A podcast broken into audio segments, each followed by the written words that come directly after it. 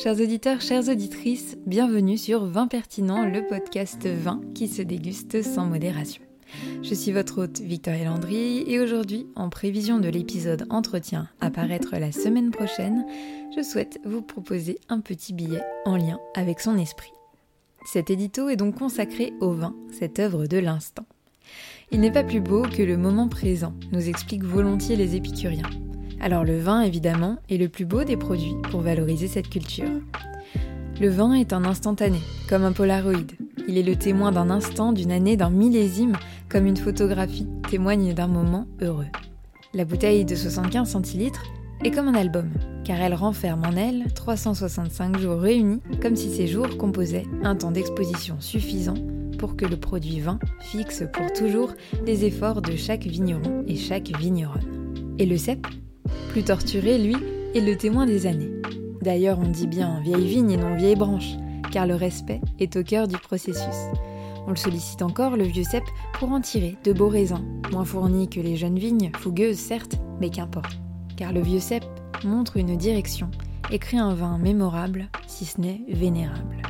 Les cuvées vieilles vignes, en somme, c'est un peu comme les clichés d'appareils photo de nos grands-parents.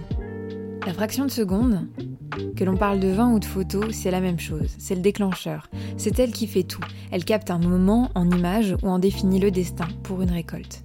En une fraction de seconde, tout peut basculer. Mais ce qui compte, ce sont les moments de grâce, ce dont on veut se souvenir, autant qu'on peut se souvenir d'un vin. D'ailleurs, parfois, ces mondes se réunissent et on fait des images avec les faiseurs de vin. Car pour nous, amoureux des vins, des gens, des histoires, c'est ce qui compte. Sans transition alors, je vous intègre un extrait de l'épisode à venir.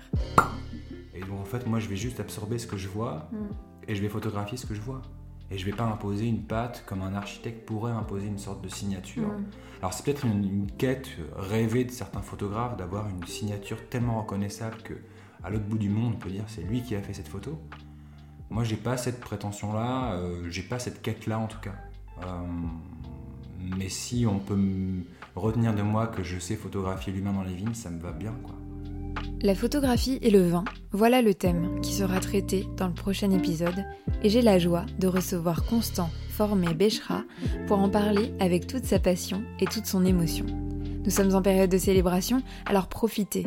Faites des images, buvez-en si le cœur vous en dit, mais avec modération bien entendu. Mais laissez-vous la possibilité d'être le témoin d'un temps qui passe, car c'est beau, parfois, la contemplation. Santé à vous et à la semaine prochaine. Ah, j'allais oublier.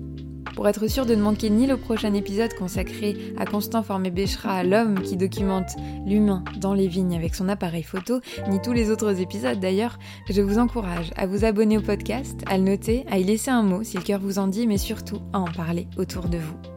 Merci beaucoup pour votre écoute. Je vous souhaite une belle semaine et espère de tout cœur que vous dégusterez avec plaisir l'épisode à venir. Santé